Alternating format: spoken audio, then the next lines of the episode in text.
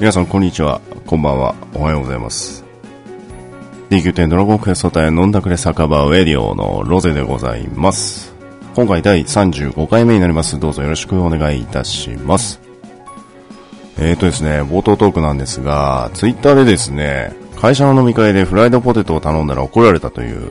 ツイートを拝見しましてですね。まあ、思うことなんですけども、まあ、新卒の方がなんか頼んだようで、フライドポテトですね。で、まあ大体あの、新卒の方って結構、ね、なんか適当に注文しといてよって言われて、あの、注文すると思うんですけど、いいじゃないですかね。フライドポテト。ダメですか？まあ、あの、人によっては、あのー、ね、体調的にこう、例えば脂質が多いとか、まあ糖尿病を患ってるとかね、そういったのはあるかもしれないですけど、あの、新卒の人からするとですね、まあ多分頼んどけって頼まれた以上知らんわっていう形になると思うんですけど、私好きですよ、フライドポテト。別にね、一任したわけですから。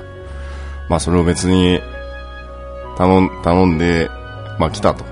食べなければいいじゃないですかってね。食べれるやつ自分でチョイスして頼めばいいんじゃないのって思うんですけど、まあ個人的にはあの、なんですか、鶏の軟骨と、あの、川エビの唐揚げあと、もう串焼きがあればもう何でもいいですね。基本あんま飲み会でも、あの、飲まない、飲まないじゃないや。飲まないったら意味ないわ。食べないんですよね。もう本当飲みながら、まあちょっとつまんで、で、まあタバコ吸いながらっていうのがもう主流なので、今、どちらかというと飲み会行ったらほとんど食べないのがメインですね、私。皆さんどうですかね？結構あの、飲み会行っても注文ね、頼まれる人って結構固定化してくると思うんですけど、メンバーによるよると思うんですけどね。うん。私はバランスよくあの一番最初は頼みますけど、まあ、だし巻き卵だったり、したもの、ね、あれだったり、まあ、シーザーサラダとか、大体、大体どの居酒屋でもシーザーサラダあるんで、あのそこら辺のチェーン店さんだったらね。で私行くとこ大体もう最近は、この前上野でしたけど、上野でたまたま洒落た居酒屋行きましたけど、もう路地裏のあのアメ横のさらに奥に入ったあの高架下のとこの、まあこういっちゃなんですけど、こう汚い 昭和風な、あの、串焼き屋に入ったりするんで、椅子はあの、ビール、ビールケースとかね。ビールケースにベニヤボーンって置いてあるような居酒屋が結構好きなので、まあ行ったりするんですけど、まあ別にね、フライドポテト、いいんじゃないですかね。何の話かわかりませんけど。あと通勤電車でこの前ですね、あのー朝だいたい6時半ぐらいに電車乗るんですけど、まあ、その朝の時間、めちゃくちゃ早朝でしかも平日なんですよね。でその時間にですね、いきなりこう、向かいに座った外国の方がね、おもむろにこう、リンゴを取り出してリンゴをものすごい競争で食ってたっていう。で、ツイートしたら フレンドさんに嘘やろって言われたんですけど、いや、本当なんですよ。いたんですよ。そう、もうなんかみんな周りほとんどサラリーマンの方で、で、まあちょっと面食らっちゃったんですけど、まあ面白くて、ちょっと ツイートしちゃったんですけどね そんなこんなの話がありました。で、あとドラクエの話なんですけれども、まああの邪神がね、あの25日更新だったので、で、邪神に行ったんですけれども、まああの一国からね、ずっと回って、だいたい三国私最近パスするんですけど、一国行ったらですね、あの、定型文を打ち始めた人がいて、まあなんか内容いろいろ様々なんですけど、俺の右腕がうなるみたいなね。ちょっと若干中、中二を、あの、患ってるようなコメントから、結構ネタ系のやつまでね、いろいろとこう定型文を打つ人がいて、で、ドアオさんだったんですけど、案の定の。私、ドアさん大好きなんですけど、その ドアさんの定型文をきっかけに、こう、みんなパンパンパンパン定型を出し出して、で、私も定型バンバン出してたんですけど、で、最後ね、あの、倒した時にね、いや、面白かったっすね、とかっていうコメントがね、結構出てて、5人ぐらいその場に残って喋ってたんですけど、少しの間。これ、なんですよね。オートマッチングの良さというか楽しさというか、まあ、何時ないしにこうポンって出したのかもしれないですよ、その動作はね。ただなんかそういう、こう、あまり気負わない感じのオートマッチングの良さっていうのが、やっぱり、まあ、後々あの、テアモチェックでもお話ししますけれども、それがね、やっぱオートマッチングの楽しさだなっていう感じで、こう、ハッシュタグつけて、ドラゴンクエスト10のハッシュタグつけてツイートしたら結構皆さん反響あって、まやっぱりこう、オートマッチングに求める楽しさを皆さん求めてるんだなっていうのが、ちょっと思ったんで、まあ、後ほどお話します、テアモンチェックでもね、ちょっと吸い上げたものがありますんで、ぜひ、こちらもご期待ください。あとごめんなさい、もう一つだけ。えー、スライムの目薬。買いました？皆さん。まあ、このね、あの、夏の時期暑くなりますんで、まあ、あの、目薬ね、スカッとする目薬をね、えー、買おうかなと思ってらっしゃる方もいらっしゃるようなんですけどね、あの、実は収録してるちょっと前にね、あの、会社の方からもらったという方のね、ツイートをちょっと拝見させていただきました。ごめんなさい。あの、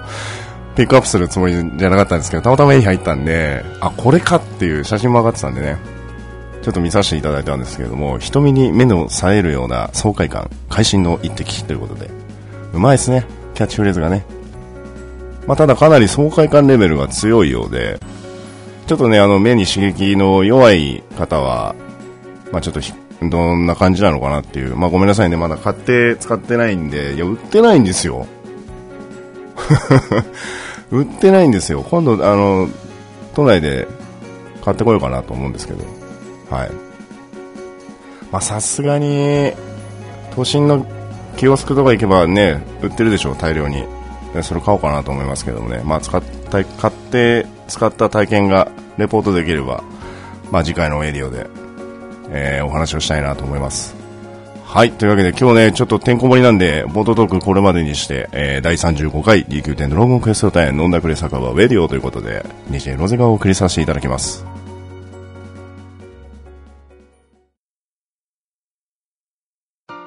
さあさあ、第35回 DQ10 ドラゴンクエスト隊飲んだくれ酒場ウェディオということで、毎回恒例のコーナー、ブライチェックコーナーということで、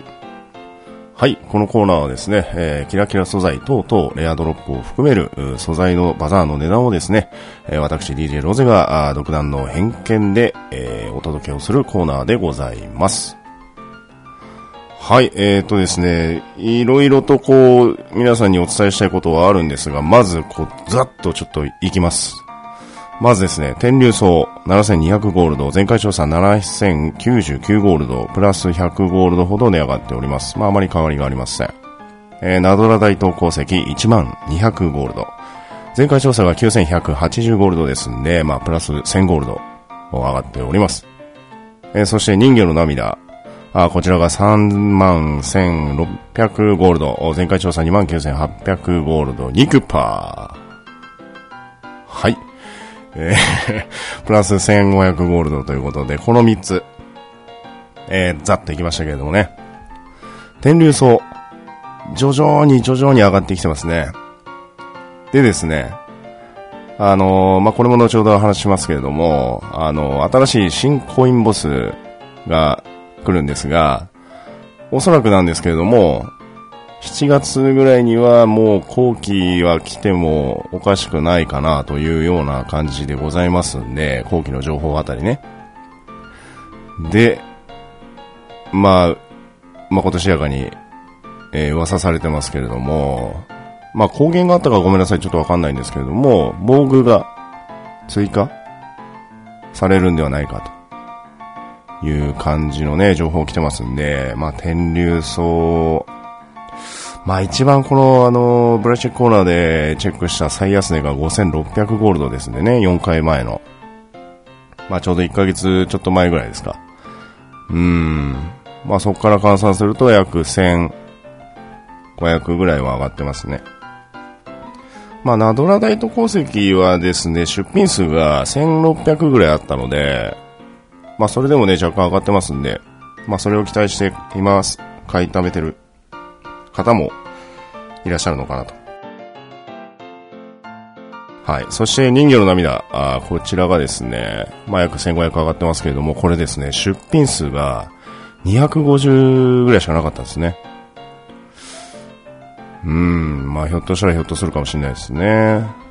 まあ、ブラチェックコーナーでチェックしたして一番高値を推移したのが4万3000円ですんで、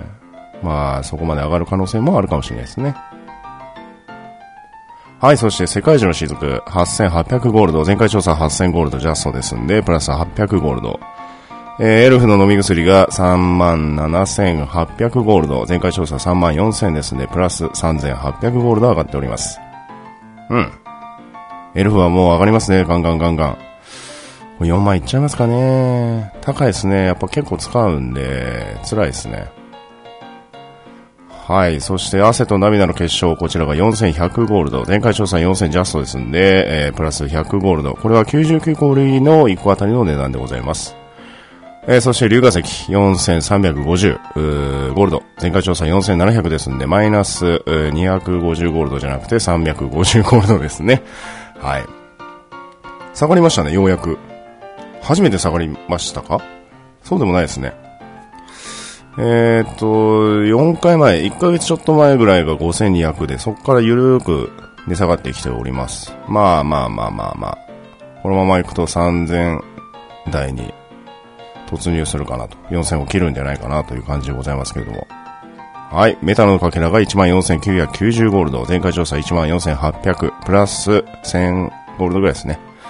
上がっております。えー、そして、オグリドホーン。こちらが3500ゴールド、前回調査3000ジャスト、プラス500ゴールド、そして魔獣の角、12,980ゴールド、前回調査14,800ですんで、えー、マイナス2000ゴールドですね。えー、厳重の皮が16,900ゴールド、前回調査18,000ですんで、えー、マイナス1000ゴールド下がっております。はい、そしてやってきました。ナイトメアリーフ1万9000ゴールド、前回調査1万8400ゴールドですんで、まあちょっと上がってますけどね。うーん、あと虹のオーブ2万ジャスト。これは10個売りあたりの1つあたりの値段です。まあ、前回調査2万300ですんで、マイナス300ゴールド。まあ、誤差の範囲かなと。いうような形でございますけどね、ナイトメアリーフ。うーん。うーんって感じですね。まあ、上がらないとは思うんですけど、まあ、上がるとは思うんですよね。だから、アップデート前の、こう、最大風速が来る、アップデート前に最大風速が来るのか、アップデート後に使うかは、まあ、当然防具の情報が出ないとね、なんとも言えないんですけれども、はい。そしてですね、レップ券。はい。レップ席でございます。これが19,800ゴールド、戻りました。えー、前回調査が18,900ゴールドですんで、プラス1000ゴールド、上がりました。うーん。まあ、おすすめはしましたけど、まあ、もうちょっと待った方がいいのかなと思いますけれども、ただ防具が追加するんであれば、来ると思います。烈風石。来ると思います。ただ、まあ、どのぐらいね、あの皆さんが抱え込んでるのかっていうのがちょっとね、予想できないので、まあ、なんとも言えないのに加えてですね、まあ、防具にどれだけの個数を使うかっていうのがちょっと正直運営さんのさじ加減ですんで、まあ、これなんとも言えないんですけどね。うん。まあ、あまり値値の動きは今回なかったのかなと思いますけれども、やはりあの出品数的にね、人魚の涙と烈風石はかなり気になったところでした。はい。まあ、それに加えてですね、汗と涙の結晶も、現在4100ゴールドですけれどもね、防具追加が来てまた、あの、昔みたいに6000ゴールドを切ると言いますか、まあ、6000ゴールドより上に行く可能性もね、まあ、なきにしもあらずなんでね、今後のバザーの値動きに、えー、期待ということでございます。えー、今回のブラシェコーナーは5月30日昼現在の値段でございました。ブラシェコーナーでございました。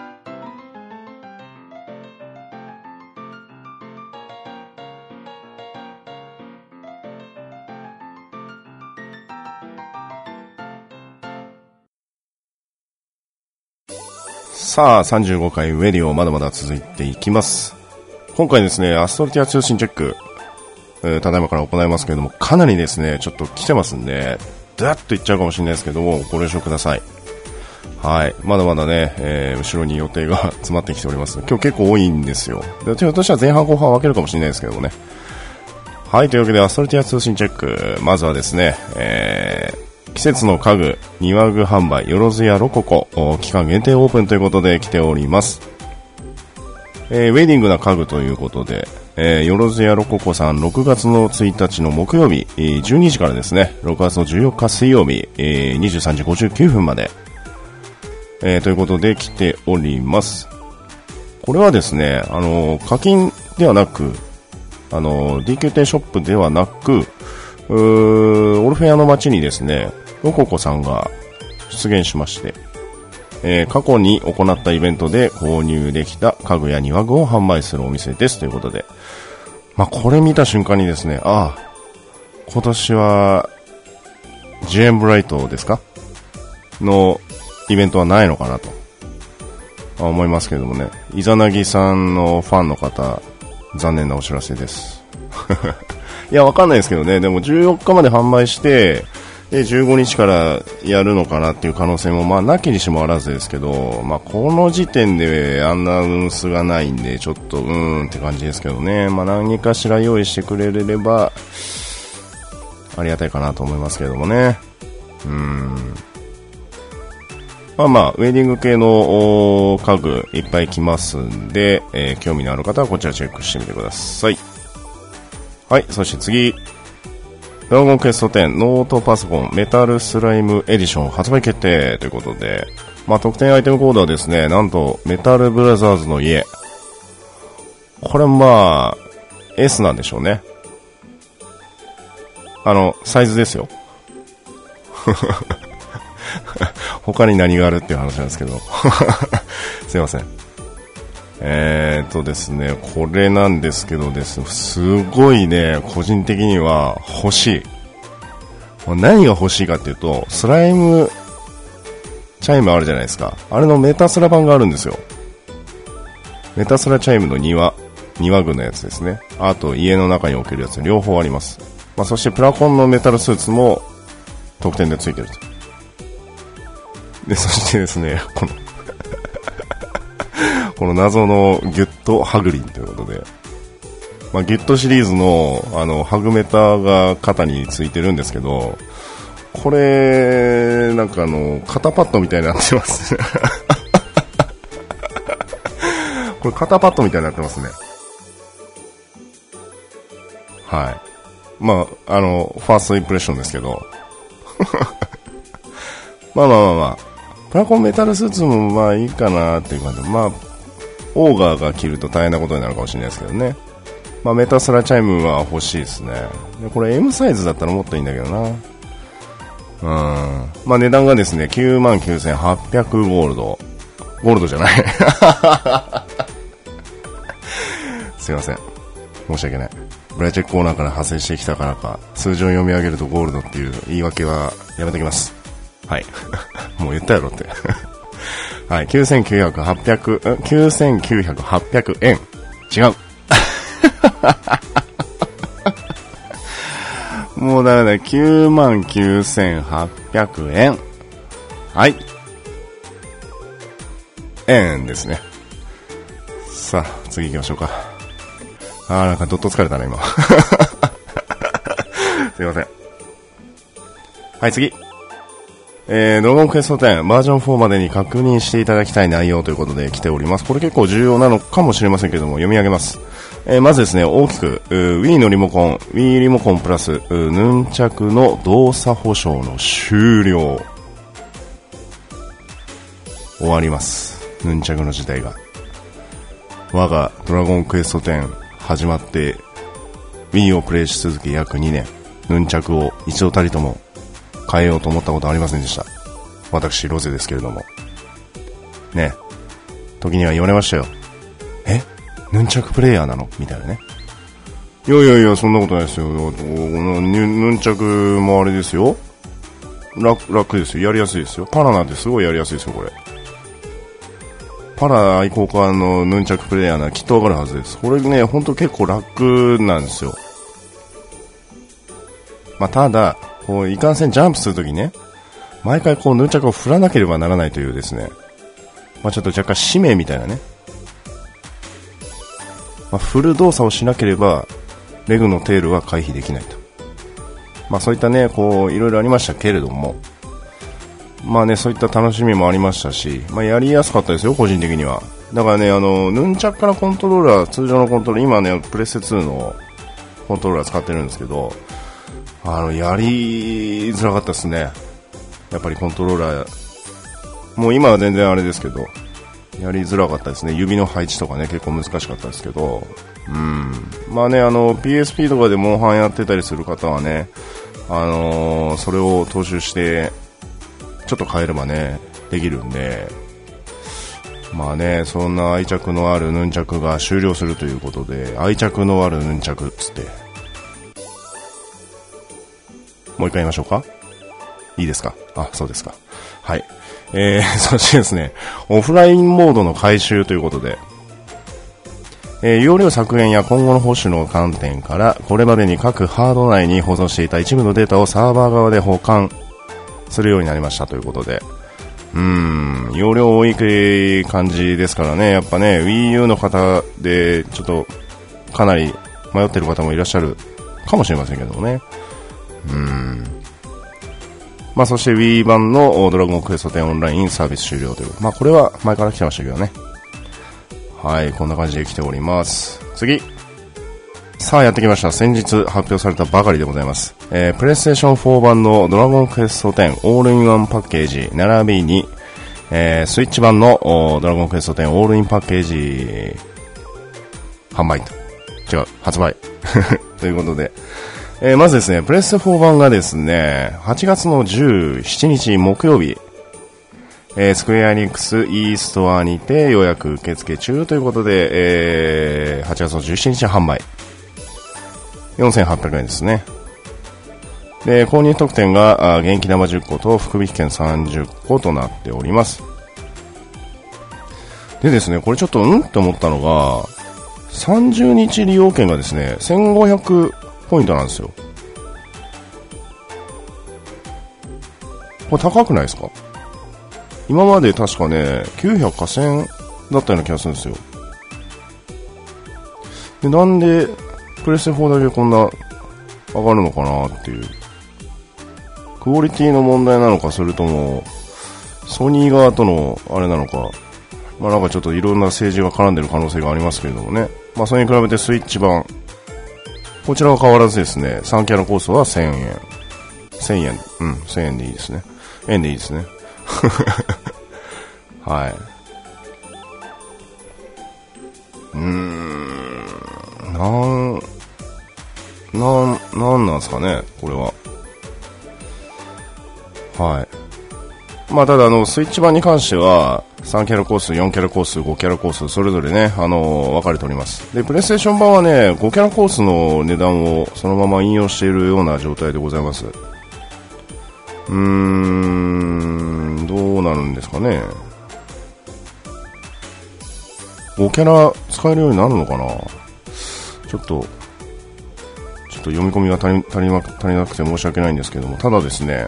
えー、3キャラもしくは4キャラでこうプレイしている方は、そのあ多機種で、えー、プレイされている方はそのままの利用となりますというあ、えー、プレイステーション4版では5キャラコースのみの契約。あ、だからこの値段なんだ。あー、高いですね。まあ、今まで5キャラを使ってない方は、プレステ4版でやると、まあ5キャラできるけれども、1500円払わなければならなくなってくるというような形ですね。うーん。どうなんですかね。まあまあでもね、Wii 版をプレイしていた方はそのままおそらくスイッチを買う可能性もあると思いますし、まあ、せあのウェディオでまだ取り上げてなかったんですけども、あのプレイステーション4のロトエディションのやつで見事当選された方は、あプレステ4版やるでしょうし、うん。まあ、やりやすい方をね、あの、選んで、えー、これからもプレイしていただければなと思います。はい、それに加えてですね、プレイステーション4版、並びに、任天堂スイッチ版、あベータテスト実施のお知らせということで来ております。7月の19日、1ヶ月前ですね、約。すごい。あ、ごめんなさい。えっとですね、プレイステーション版の発売が8月の17日、そしてですね、ニンテンドースイッチ版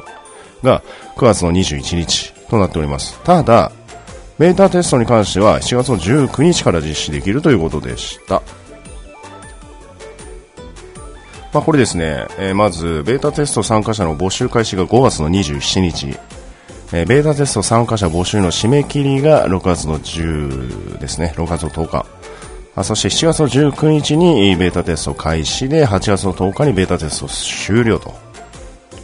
いうことになっております。まあ、まず応募して当選しなきゃいけないですね。うん。まあ、新しく移行される方はぜひともこちらの方をチェックしていただければなと思いますけれどもね。まあ、新しくプレイされる方はね、これ募集といいますか、応募すれば OK だと思うんですけれども、うん。結構な、まあ1ヶ月内ぐらいですけどね、クオリティがどんな感じのクオリティなのかちょっとすごく気になりますけど、はい、そんな感じで来ております。はい、そして次。冒険者のお出かけ超便利ツール福引き上更新情報ということで来ております。6月の1日の5時から新しく、えー、福引き場が更新されます。えー、お出かけ便利ツールの福引き場のラインナップが更新されるということで、1位がまた変わっております。今回は、エステラのポスト。これ200ですね。あと、ルナナの箱。来ましたよ。ルナナのぬル、ル、ル、ル、ル、ル、ルナナのぬいぐるみ。はい。が新しく追加になっております。まあね、あのー、ルナナファンの方いらっしゃると思うんですけどもね、あのー、来ます。はい。まあ、エステラの郵便箱もこれだいぶ可愛いですけれどもね。はい。まあ、気になる方はぜひともこちら、ぜひ当ててください。ただ、えーとですね、6月の7日、ようやく来ます。新コインボス、死神スライダーク。はい。えー、これまずですね、あのー、結構な方が思ったと思います。誰っていう。これ誰みたいな。うん。確かになんかこう、ベルトとかね、膝パッドにあの、スライムを踏襲しますけれども、誰っていうことで。で、しかも、背中に剣を持ってるんですけども、なぜか戦う戦う時はどうやら素手で戦うようで、あの画像を見る限りですけれども、はい。うん。まあ、これ6月7日メンテナンス終了後ということで、えー、時間にあっては追って連絡があるそうです。えー、オーグリード大陸の福引きが更新されます。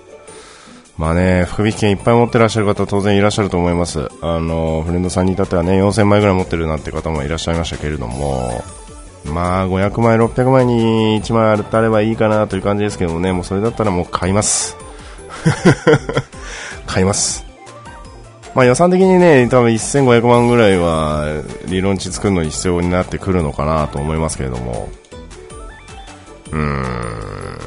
まあね、初音がどのぐらいかかるか。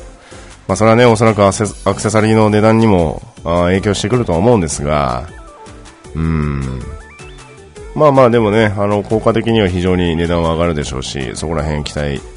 したいところです。はい。でですね、まあ、死神スライダーク、どんな敵なのっていう方結構いらっしゃると思いますんで、まあちょっと独自にインターネットで調べてみました。えどうやらですねドラゴンクエストモンスターズのスーパーライトから登場した敵なようです。はい。ちょっと違ったらごめんなさい。まあなんかね、いろいろと書いてます。まあ、これを見ながら、うーん、まあ予想できるかなという感じでございますけどもね。うん、まあ、外れる可能性も当然ありますんで、うん。まあまあ楽しみに待ちたいなと思います。はい、というわけで、アストティア通信チェックでございました。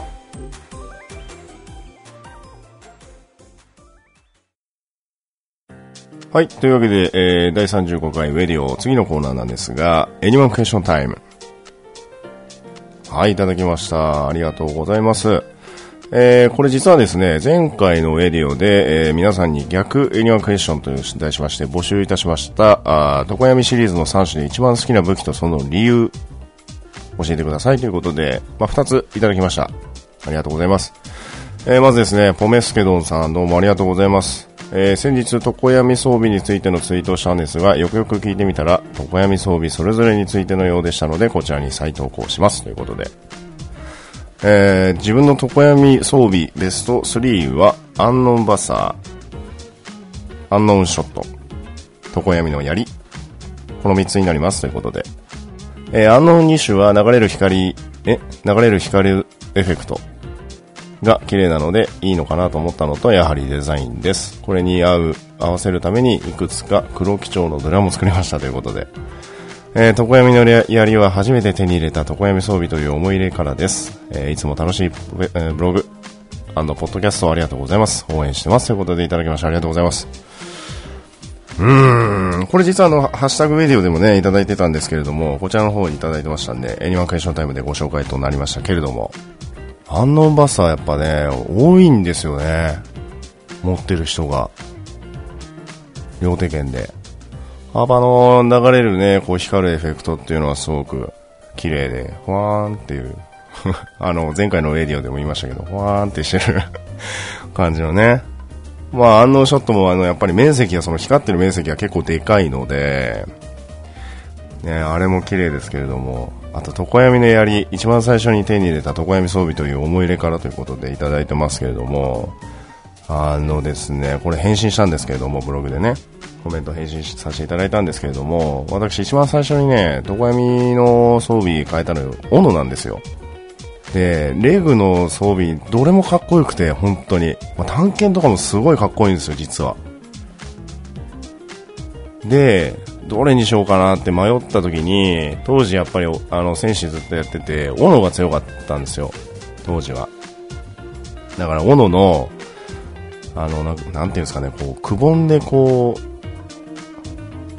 頭身に変わるとこがすごくかっこよくて、あ、これにしようと思って変えたんですけど、まあ、そこから斧が使われることは、まあ、なくなりましたね。もうね、やっぱり大手県のあの強化から、もう、斧使う人がまあ少なくなりまして、うーん、私もね、今あの、着ぐるみが装備してるんですけどね、床読みの、あの、斧のやつ。でもやっぱりこう、一番最初にね、自分が交換した装備ですんで、やっぱり思い入れがありますよね。うん。まあそういった装備もね、需要がなくても大事にしていきたいなと思いますけれども。はい、ありがとうございました、ポメスケドンさん。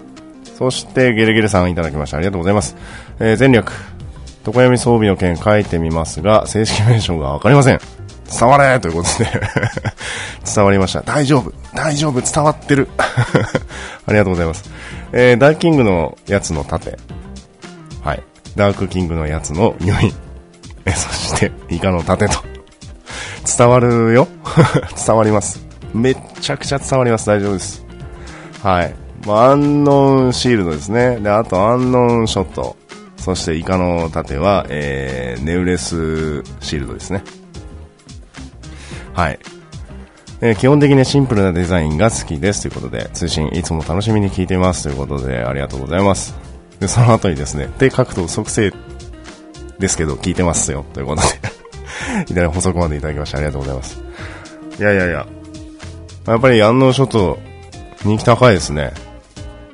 まあ、弓で考えると、どうなんですかね。やっぱこう、安納ショットが床読みシリーズ3つで見ると、まあ主観的になってしまうんですが、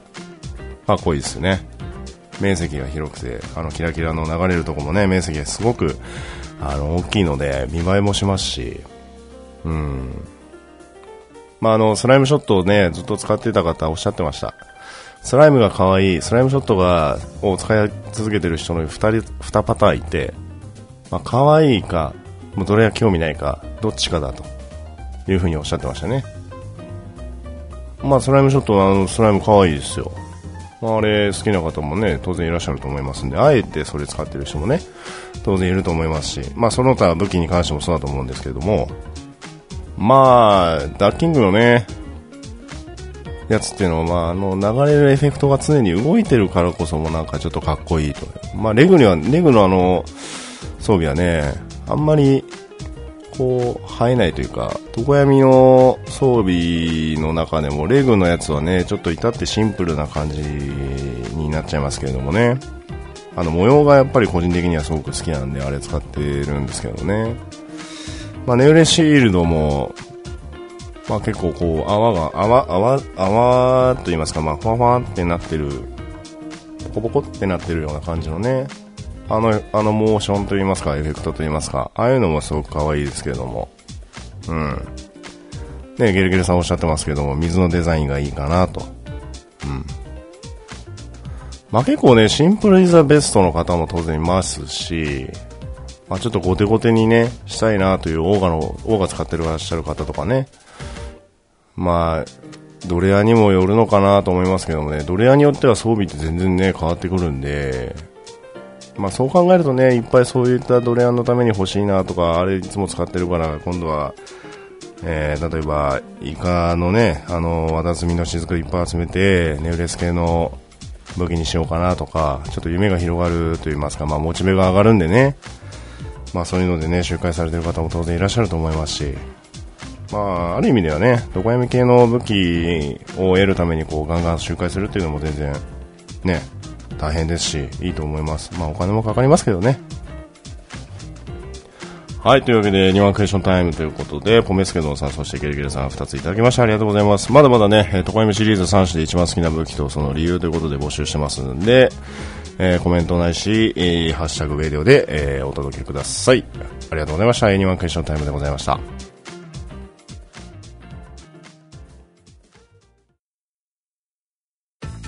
さあ、というわけで第35回ウェディオということで、メイトーク。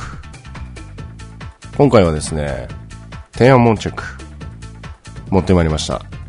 まあ、セロン一戦もちょっと考えたんですけれども、まあね、あのー、とあるいろいろな事情がありまして、天安門チェックはもうすでに、あ、じゃない、えー、セロン一戦に関してはね、もう、あらかた、あのー、次か次の次あたりにちょっと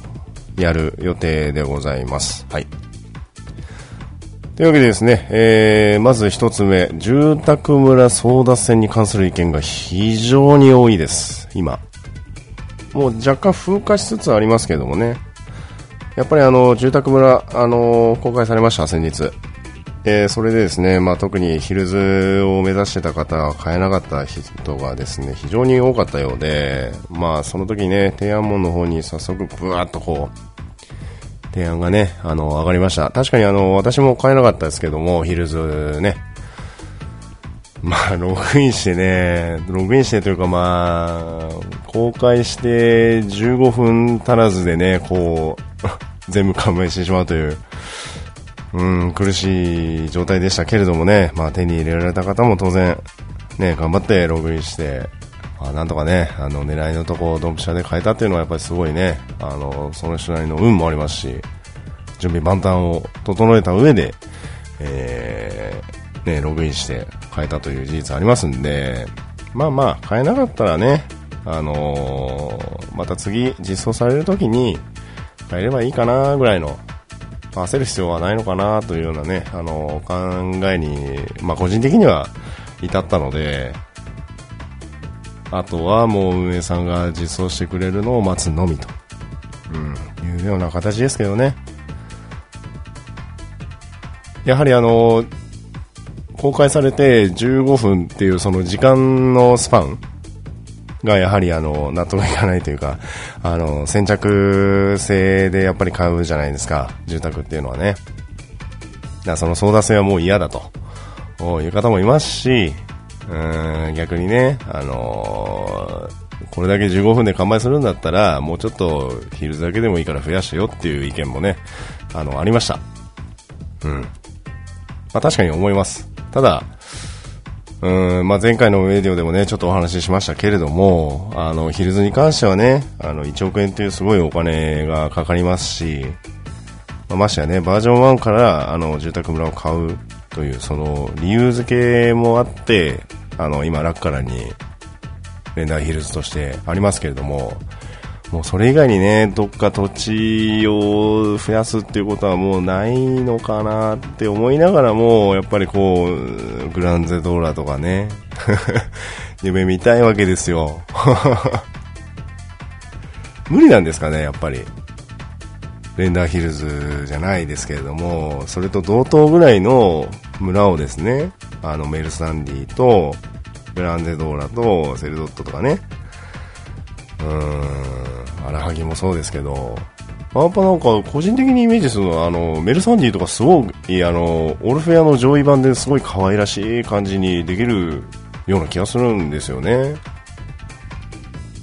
あの、麦畑じゃないですけど、街それぞれに街にそれぞれの、まあ、個性がありますし、まあ、あの、ちょっと天安門広場で見たのは、あのガタラの風景、あの水没の地域のとこの風景がすごく好きで、あの住宅を購入してずっと使い続けてるっていう方もね、いらっしゃったんですけど、逆にその風景を壊さないでくれっていうね、意見もありました。だから住宅住宅村にね、あのなんだか、何かしらの理由といいますか、まあ、好みとかね、そういったものが当然分かれますけれども、ここが好きだとか、そういうのがね、あって、そこに住まれてる方も当然いらっしゃいますし、まあ、その町その町それぞれに色がありますから、私的にはレンダーシェアにぜひ住宅村を追加してほしいなと思うんですけれども、サブキャラとかね、どうしてもレンダーシェアまで進めないと入れなくなったりとかね、当然そういったものがあると思います。うん。ヒルズも引っ越しできないので、やっぱね、もう無理かな欲しいなグランゼドーラじゃなくても、あの、セレドットとアラハギとメルサンディ、どれ、ま、そこ全部実装してくれるんだったら多分私メルサンディに家買います。セレドットでもいいな。グランゼドーラなんかすごい、ヒルズ風ですよね。5億とかって取られたらどうしようかな。現在の価値に換算すると約5億である。なんつって。はい。まあいいですよね。そういった住宅村の実装も夢が膨らみますよね。それだったら、こう引っ越し、ヒルズ持ってる人は引っ越しできるようにしますけれども、まあ購入資金の半分リバックして、で、えー、ヒルズじゃなくて、あの、レンダー社にもし住宅村を実装するなら個人的意見ですけれども、あのー、なんて言いますか、住宅村だけ、止めるようにするとか。ダメですね。ダメですか。ネタバレにならない要素を含ま、ネタバレになる要素を入れない住宅村。ただそ、ただその風景はそこを踏襲すると。まあね、始めたばっかでレンダーシェ行くまでに、その、例えばね、あのー、レンダーシェアの各住宅村が実装実装されて、まあ、販売価格が例えば1億となると、まあ、まあ、レンダーシアに行くまでにそんな1億た、ね、まあ、一赤でですよ。始めたばっかの人がですよ。に、あの、サブキャラとかじゃなくて、始めたばっかの人がね、レンダーシェアに行くまでに1億を貯めるっていうのはね、まあ、まあまあまあないと思うんですよね。で、いいと思うんですよ。別に、レンダーシェアに住宅村追加しても。お願い、運営さん。っていう個人的願望で、これ拾いました。すいません。はい。まあ、そしてもう一つ。えー、床闇の報酬の小さなメダルを廃止してほしい。まあ、これですけどね。うーん、まあ、これはね、思います。そう思う連打したんですけど。まあ、やっぱり、あの、龍河石をね、まあ、1回戦うごとに今のバザーの値段ですと約4万5千。ね、10回回って、まあ、3個ぐらい出ればいいかなぐらいの感じですけれども、今って。うん。まあ、やっぱね、ちょっとね、コスト的に厳しいかなっていうのはあります。まあ、それに加えてね、まあ、当然小さなメダルも欲しいという方もいらっしゃると思います。あのー、石板完成するのにだいぶメダル使っちゃったよとかね、あると思うんですけども。でもやっぱりね、こう、うーん、実物が欲しい。実物って言ったら変ですけど、まあそのモンスター特有のね、雫、わた、わたつみの雫であったり、どこやみの砂だったり、ゼリーだったり、あると思います。うん。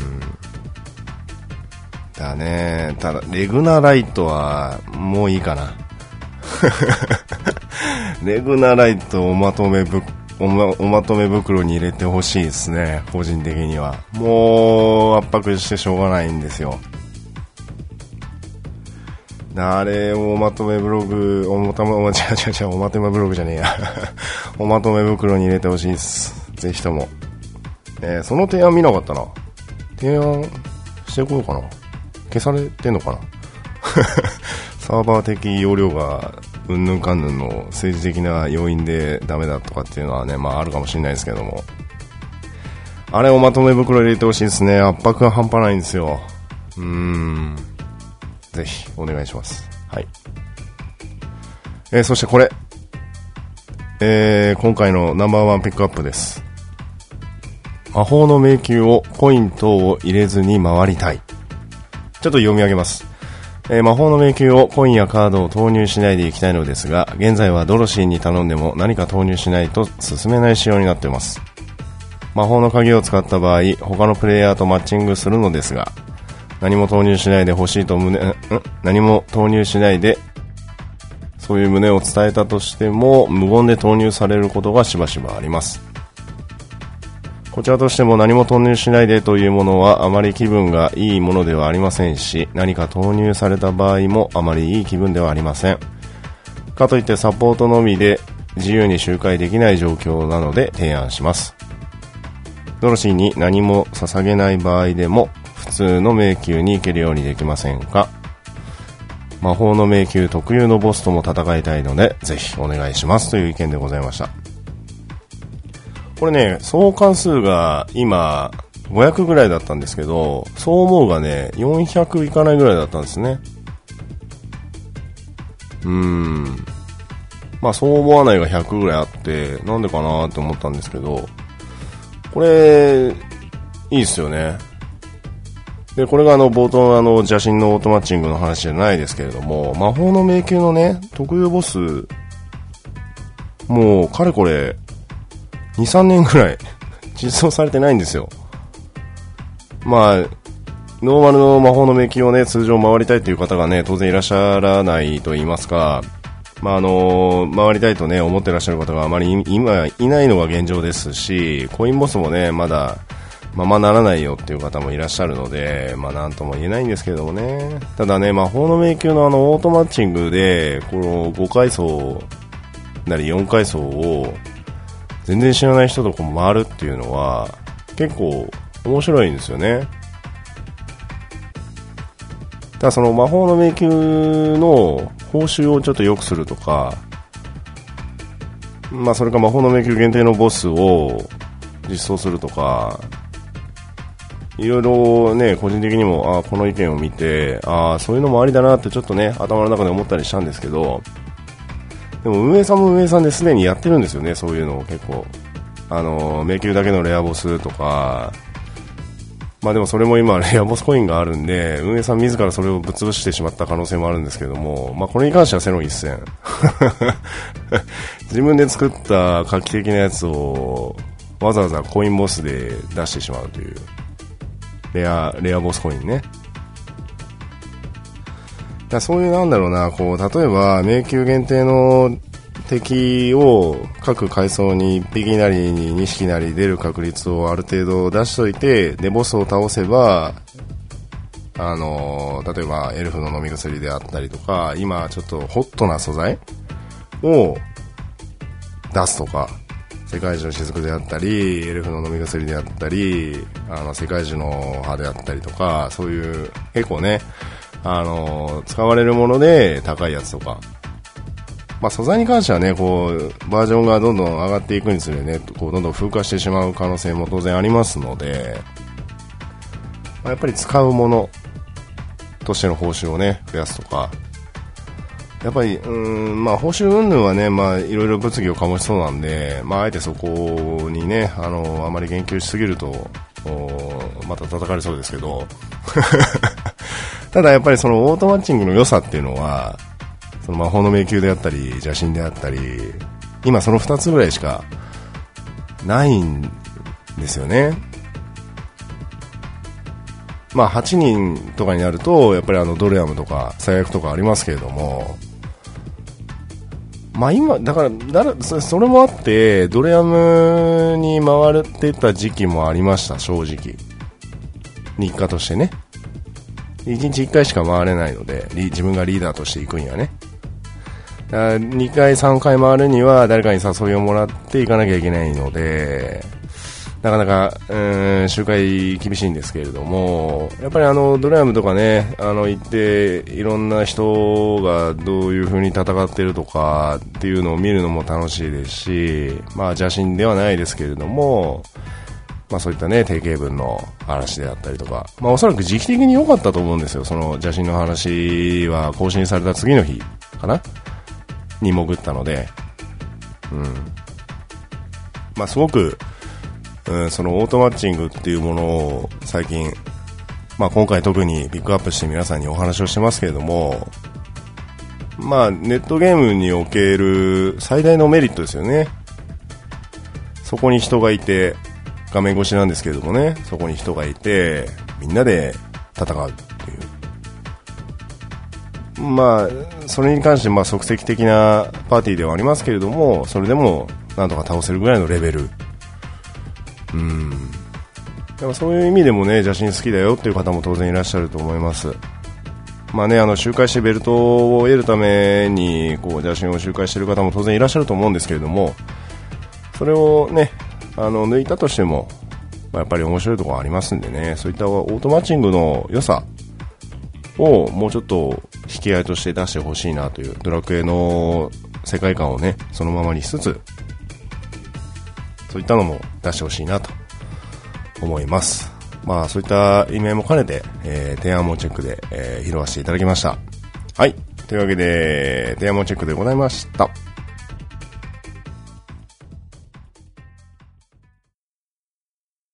さあ、というわけで、第35回 D9 点ドラゴンクエスト店飲んだくれ酒場ウェディオということで、お送りさせていただきました。DJ ロゼでございました。いかがだったでしょうか？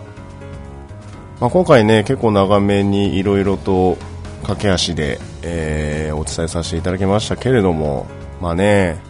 新コインボスも来ますし、まあね、先ほど私は申しました、あの、オートマッチングの楽しさを追求することもまあ当然あると思いますし、まあね、あのー、常闇の名分もだいぶ、ね、皆さん熱が冷めてきて、どういう風な遊びをしているのかなっていうのもちょっとね、気になるんですけれども、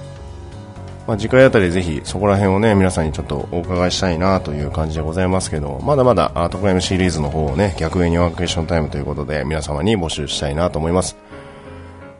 え、それに加えてですね、まあ、当然あの、ハッシュタグでメディオもう募集します。で今何をして遊んでるよとかっていうのも、あのー、まあ、いずれ募集しますけども、まあ、そういった意見もありましたらそれも含めて、えー、ぜひ投稿してください、えー、そしてですね来週のと言いますか次回のウェディオなんですがちょっとごめんなさい期間が長くなります。あの来週ちょっとねいろいろと忙しくなるのに加えてですねあのー、会社の社員旅行が ありましてでその漢字をですね仰せ使った次第でしてもう準備はもう佳境に入っている状態なんですけれども、まあね、えー、それもありまして、いろいろと講師ともども最近ちょっとかなり忙しいので、えー、公開が遅れます。申し訳ございません。えー、それに加えてなんですけれども、ごめんなさい、ルーム限定の話になってしまう可能性があるんですけれどもですね、常闇のチェイン、えー、常闇チェインクロニクルバトル、えー、ルーム限定バトルなんですが、あこちら6月の30日の22時、6月の3日、土曜日です。6月の3日22時、開始予定です。えー、詳細等はですね、えー、おそらくこのウェディオを公開した次の日、えー、予約投稿で仕事なんですけどもね、予約投稿で、えー、公開する予定でございますので、ルームメンバーもぜひチェックしてください。えー、そしてですね、え、別にルームメンバーじゃなくても参加できるようなスタイルを取る予定でございますので、まあ、参加希望の方は、どうしても参加希望の方は コメントに書いていただければ結構ですし、まあでも基本、ルーム限定にするような形にします。はい。えー、それはまた、あ交互期待ということで、その記事をチェックしてみてください。はい。というわけで、DQ 店第35回、DQ 店ドラゴンクエスト店飲んだくれ酒場ウェディオということで、DJ ロゼお送りさせていただきました。ありがとうございました。